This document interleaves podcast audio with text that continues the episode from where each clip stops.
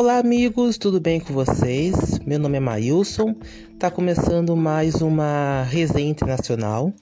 Antes de começar, né, o nosso papo, eu queria primeiramente pedir desculpas, pois eu andei um tempo sem postar podcast. É que eu andei uh, muito atarefado, trabalho, colégio. Uh, então, por causa disso, eu abdiquei por um tempo os podcasts. Estou uh, muito feliz com a repercussão dos podcasts, né? Já são mais de 200 reproduções, né? Estou muito feliz com essa com a participação de vocês.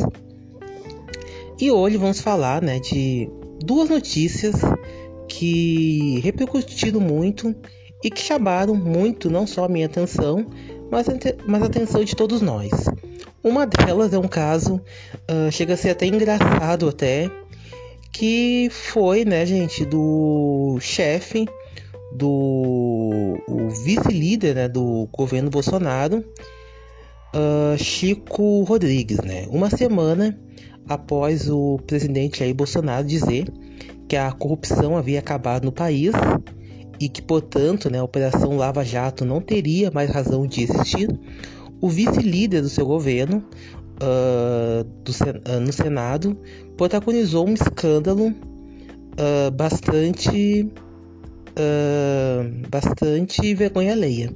Na última quarta-feira, a Polícia Federal deflagrou uma operação para investigar desvios na aplicação dos recursos financeiros para o combate ao coronavírus e apreendeu uh, dinheiro vivo dentro da cueca de Chico Rodrigues, que é do DEM de Roraima. O Chico Rodrigues ele é vice do vice-líder do governo Bolsonaro no Senado.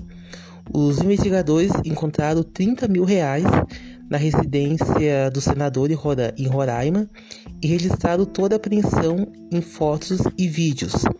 De acordo com a revista Cruzoé e o jornal O Globo, parte das cédulas estava escondida entre as nádegas do parlamentar. Bem, lembrando que essa não é a primeira vez que acontece algo parecido. Uh, eu dei uma pesquisada e em 2005 aconteceu um caso muito parecido. Uh, há 15 anos atrás, houve a prisão né, de José, uh, José Adalberto Vieira da Silva, ex-petista e, na época, assessor do deputado estadual José Guimarães, do PT, no aeroporto de Congonhas, com 100 mil reais na cueca e mais de 209 mil e uma maleta. Uh, esse caso foi chamado de dólares na cueca e ele caminha e ele até hoje caminha para um desfecho né? Em 2005, em 2015, né, 10 anos depois uh, dessa prisão, três pessoas foram condenadas: o próprio Adalberto, o ex-presidente do Banco do Nordeste, Robert, Roberto Smith, e o chefe do gabinete da presidência, Kennedy Moura. Os três foram sentenciados ao pagamento de multa. Uh, para vocês verem, né, gente, que uh, já aconteceu algo uh, bastante parecido, né? Alguns anos atrás.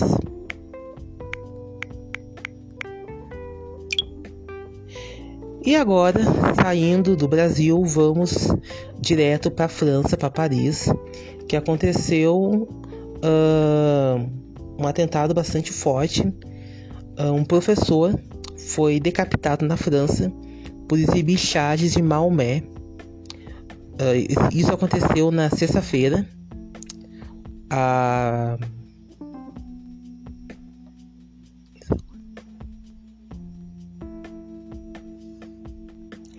A vítima mostrou caricaturas do profeta islâmico em uma aula de história e geografia e ao debater a liberdade de expressão.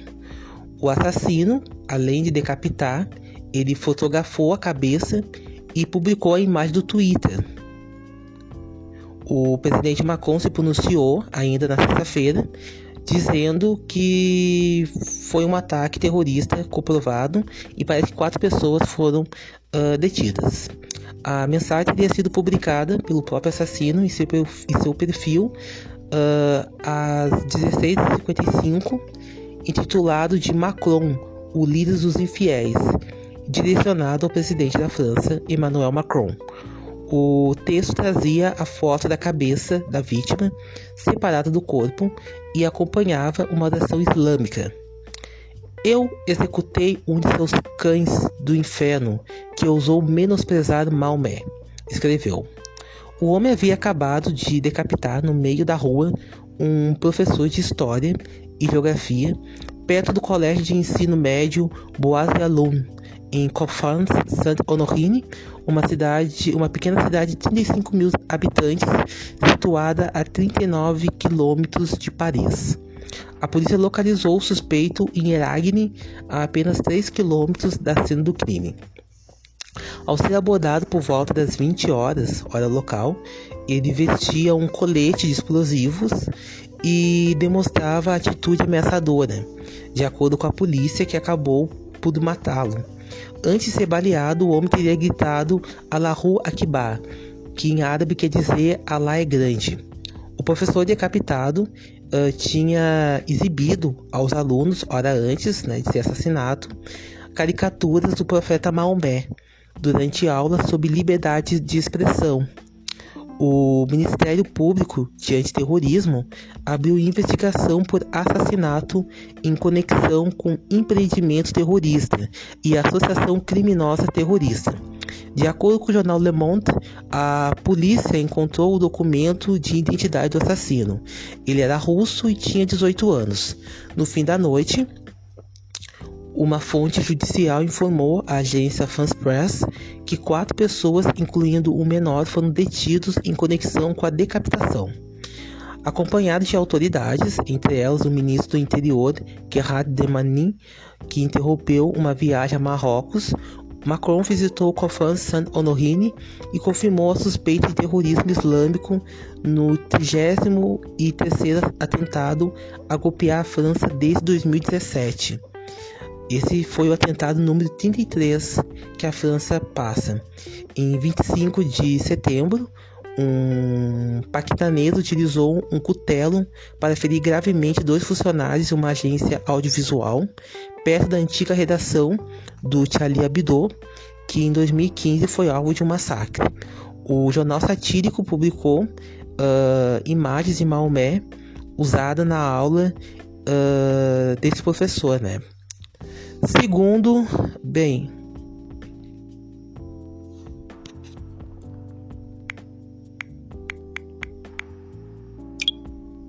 Bem, em sua declaração, Macron disse o seguinte: um de nossos cidadãos foi assassinado hoje por ensinar aos alunos sobre a liberdade de expressão, a liberdade de crer e não crer. Nosso compatriota foi vítima de um ataque terrorista islâmico comprovado, uh, fala do presidente Macron. Uh, se esse terrorista matou um professor, é porque queria abater a República, o Iluminismo, a possibilidade de tornar livres os filhos de nossos cidadãos. Esse, essa batalha é nossa. O obscurantismo e a violência não vencerão. Isso é o que eles estão buscando e devemos permanecer juntos. Acrescentou ao apelar ao povo que se una pelos mesmos valores e pelos mesmos destinos. Uh, o ministro né, da Educação, o Jean-Michel Blanquet, uh, tweetou, né, eles não passarão. A aula ministrada, né, uh, com caricaturas de Maomé foi alvo de reclamações de um uh, um, e, e, pais de alunos muçulmanos. O co-presidente uh, da FCP, a maior associação de pais e alunos da França, Rodrigo Arenas, condenou o crime odiondo contra o professor. Não existe razão para que o professor, um jornalista ou um adolescente presente em um show perca sua vida nas mãos de simpatizantes do islamismo fanático, assassino e regressivo. A República e seus filhos devem se proteger dessa barbárie. Uh... Bem, para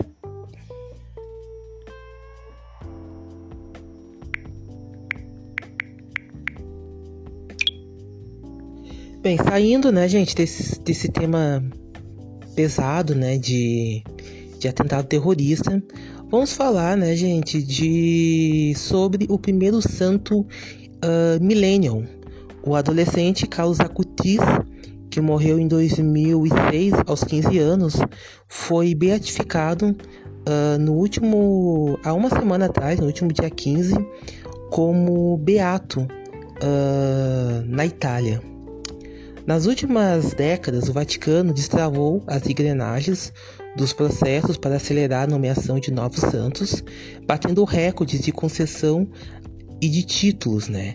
Agora está prestes a reconhecer o, o primeiro beato da geração Millennium, que são conhecidas pessoas nascidas entre 1980 e 1996. O adolescente Carlos Acutis que morreu em leucemia em 2006, com apenas 15 anos, foi beatificado na Itália uh, no sábado, né, dia 10. Desculpa, né, eu falei dia 15, foi no sábado, dia 10. E o, é, esse né, é o último passo né, antes da canonização. Bem, o mais precoce né, beato da história, ele usava a internet para divulgar sua fé, sendo apelidado de Anjo Bom da Juventude. Ele criou um site para catalogar e difundir pelo mundo uh, e ajudou a administrar sites de organizações católicas. Em 2013, o Vaticano colocou no radar uh, nos processos de canonização. A história que chamou a atenção foi o caso de uma suposta cura de um menino brasileiro que sofria de uma rara doença pancreatítica. Uh, o garoto do Mato Grosso teria sido curado após tocar em relíquia de Carlos Acutis. Para ele tornar-se santo, a Santa Fé precisa verificar uh, um segundo milagre em seu nome, mas o Papa já dispensou esse requisito em ocasiões uh, anteriores.